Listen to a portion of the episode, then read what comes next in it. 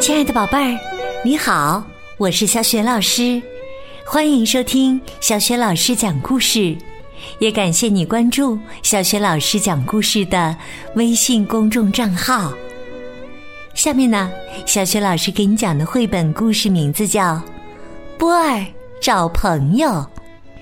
这个绘本故事书选自《小北极兔》系列绘本。作者是来自瑞士的马克思·菲斯特，译者吴瑶，是电子工业出版社出版的。好了，下面小学老师就为你讲这个故事了。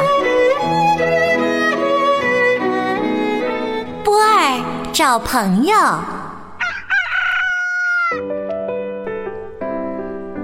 兔妈妈和小北极兔波儿。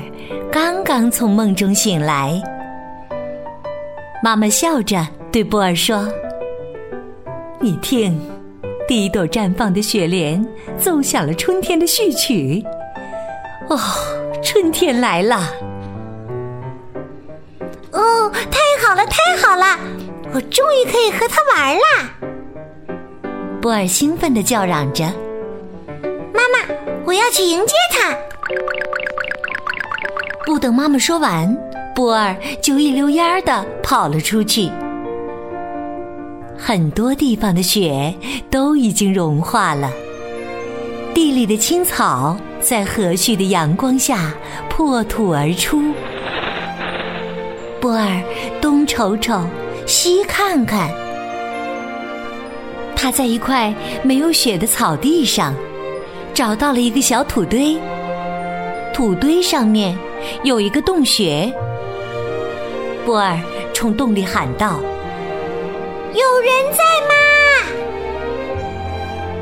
波儿心想：“也许春天就躲在里面吧，我进去看看。”他顺着洞口爬了进去。这个洞啊，一直通到地下，洞里很黑。波儿只能慢慢的向前爬行。突然，他感到自己的腰好像碰到了什么东西。波儿看到黑暗中有一只小动物，就问道：“你好，你是春天吗？你在这个黑黑的洞里做什么呢？”春天。我在这里做什么？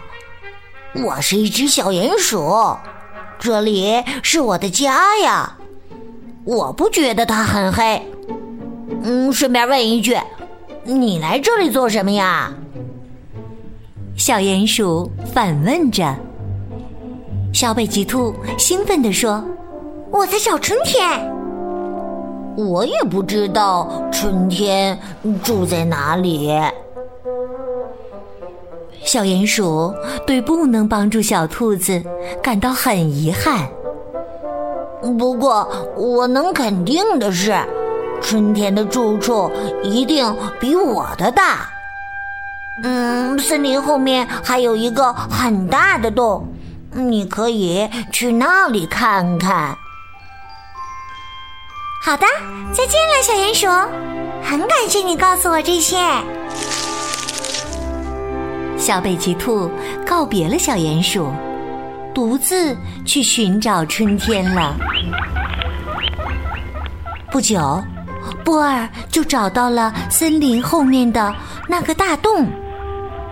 他小心翼翼的向洞里望了望，在洞的最里面的一个角落里，躺着一个巨大的棕色的。波儿喊道。醒一醒，春天，我是波儿，妈妈和我都盼了你很久啦，你快起来吧。洞里传来一个低沉的声音：“为什么你要在我冬眠的时候吵醒我呀？我不是你要找的春天，小兔子。”为什么你不是春天呢？小北极兔充满了疑惑。大熊回答道：“因为我是一只熊啊。”那，你为什么睡在这个洞里啊？小兔子似乎对所有的事儿都充满了好奇。我总是在这里冬眠的呀。每当大雪来临的时候，我就钻进洞里开始睡觉，然后一直等到春天来了，我才醒过来。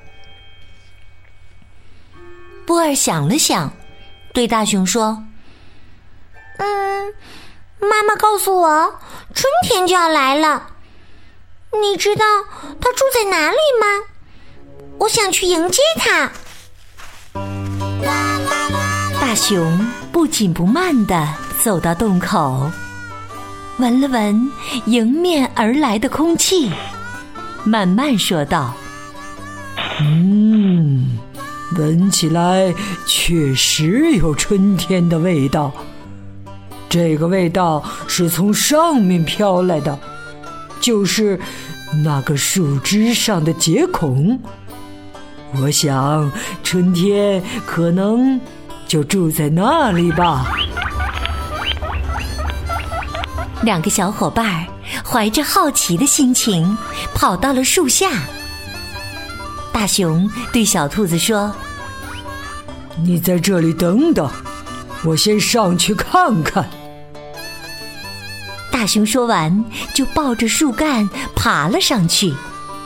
他把手伸进了树枝的结孔里，在里面搅了搅，然后取了出来。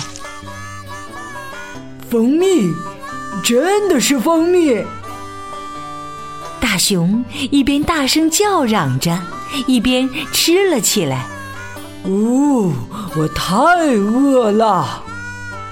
不过，我确定春天没有在这里。大熊从树上爬了下来，出来了这么久，波儿也饿了。于是啊。两个小伙伴坐在树下，一起品尝起美味的蜂蜜。唉，波尔叹了口气说：“我不想再去找春天了。我也许应该等待，等待春天的到来。你能把我背回去吗，亲爱的朋友？”波尔问大熊：“我真的已经很累了。”大熊和善地说：“当然可以啦，反正我也要起来活动活动腿脚了。睡了一个冬天，我的腿脚都有些僵硬了。来，波尔，爬到我的背上来。”这里很舒服的。这时啊，天已经黑了，到了波尔和妈妈约好的回家时间了。看着波尔平安回到家，妈妈终于放心了。波尔对妈妈说。可是我没有找到春天，它不在地洞里，不在熊住的山洞里，也不在树枝上。我实在想不出来，它还能躲到哪里去？孩子，你要知道，没有人能去迎接春天的。妈妈笑了，哈哈，其实啊。它很自然的就来了，伴随着一丝暖风、一缕阳光和绿油油的青草。哦，波尔显得有一丝沮丧。可你要是不出去的话，又怎么能交到朋友呢？妈妈开心地看着自己的孩子，波儿依偎在妈妈身旁，向离去的大熊挥手告别。欢迎你下次再来，我亲爱的伙伴。